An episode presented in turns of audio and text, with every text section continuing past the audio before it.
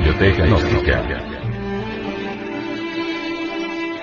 Centro Bibliográfico y Cultural. Libro.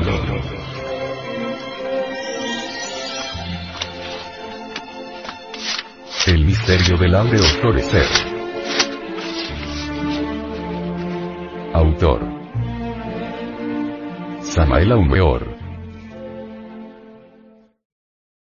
Este libro fue pasado a formato sonoro digital, para facilitar su difusión. Y con el propósito de que así como usted lo recibió, lo pueda hacer llegar a alguien más.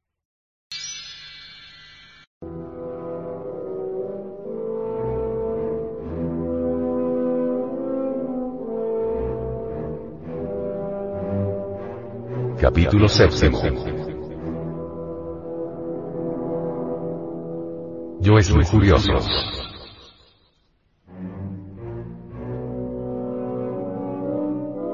Debido a que en la fenecida edad de Piscis la Iglesia Católica limitó excesivamente la vida moral de las gentes mediante múltiples prohibiciones, no puede producir asombro que precisamente Satanás, como encarnación viviente de los apetitos más bestiales, ocupase de manera especial la fantasía de aquellas personas que, contenidas en el libre trato con la humana especie creíanse obligadas a una señalada vida virtuosa.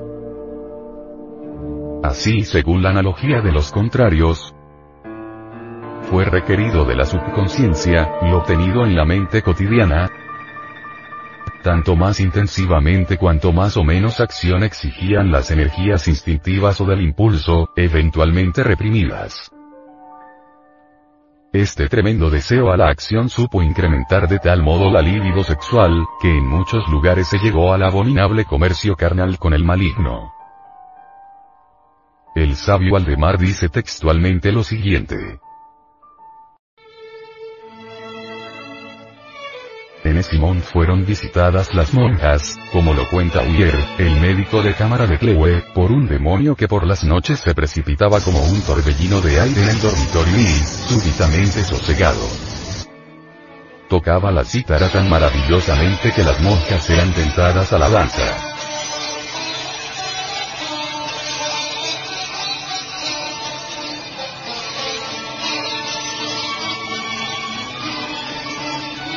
Saltaba en figura de perro al lecho de una de ellas sobre quien recayeron por ende las sospechas de que hubiese llamado al maligno. Milagrosamente no se les ocurrió a las religiosas poner el caso en manos de la Inquisición. Resulta incuestionable que aquel demonio transformado en can ardiente como el fuego, era un yo curioso que después de tocar la cítara se perdía en el cuerpo de su dueña que yacía entre el lecho.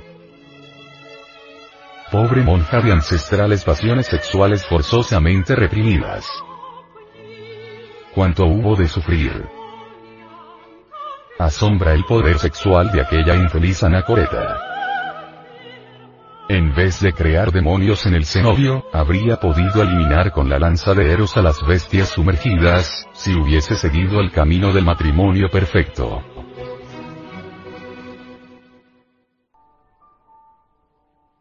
El médico de cámara Uyer describe luego un caso que muestra la erotomanía de las monjas de Nazaret, en Colonia. Estas monjas habían sido asaltadas durante muchos años por toda clase de plagas del diablo. Cuando en el año de 1564 aconteció entre ellas una escena particularmente espantosa fueron arrojadas a tierra, en la misma postura que en el acto carnal, manteniendo los ojos cerrados en el transcurso del tiempo que así permanecieron. Los ojos cerrados indican aquí fehacientemente el acto sexual con el demonio. La autocópula, pues se trata de coito con el yo lujurioso proyectado al exterior por la subconsciencia. Una muchacha de 14 años, Dice Uyer, que estaba recluida en el claustro fue quien dio la primera indicación al respecto. A menudo había experimentado en su cama raros fenómenos, siendo descubierta por sus risitas ahogadas. Y aunque se esforzó en ahuyentar el trasgo con una estola consagrada, él volvía cada noche. Se había dispuesto que se acostara con ella una hermana, con el fin de ayudarla a defenderse, pero la pobre se aterrorizó en cuanto oyó el ruido de la pugna. Finalmente, la joven se tornó posesa por completo y lastimosamente atacada de espasmos.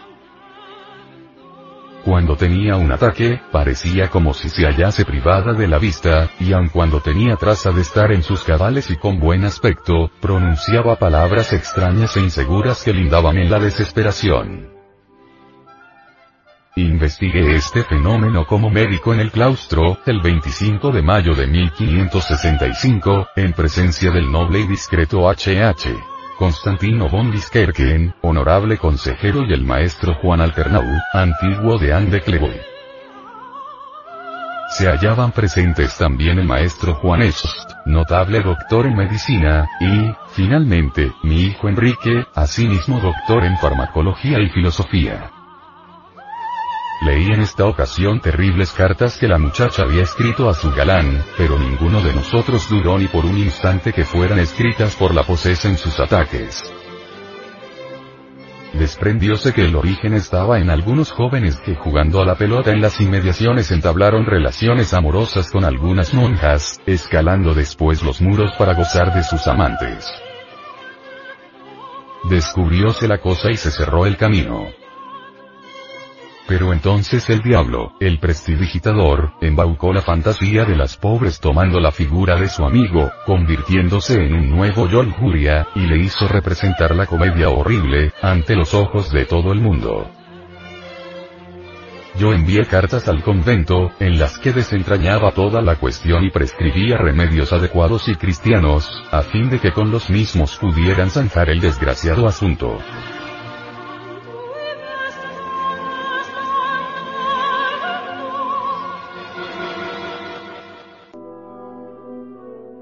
El diablo prestidigitador no es aquí sino la potencia sexual concreta exacerbada, que desde el momento en que ya no se ocupaba más en el comercio con los jóvenes, tomó la figura del amigo en la fantasía y de manera tan vívida por cierto, que la realidad apreciable del acto revestía acaso precisamente por el aislamiento, formas aún más intensivas con respecto al otro sexo anhelado formas que tan plásticamente seducían al ojo interior del instinto desencadenado, que para explicarlas había de pagar precisamente los vidrios rotos al diablo.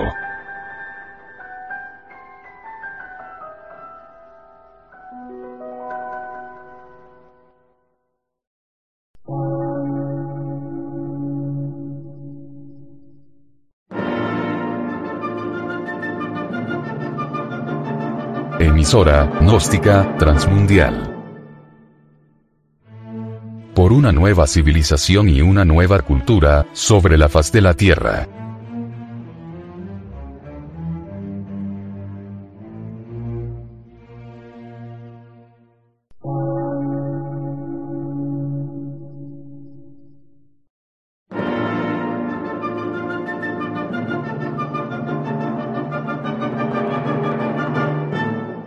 Órgano de radiodifusión científico, artístico, místico y filosófico de la Asociación Colombiana de Centros de Estudios Gnósticos, Antropológicos, Psicológicos y Culturales, AC.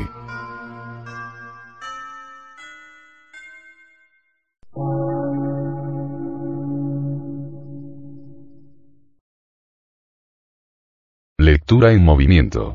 Difusión sin fronteras.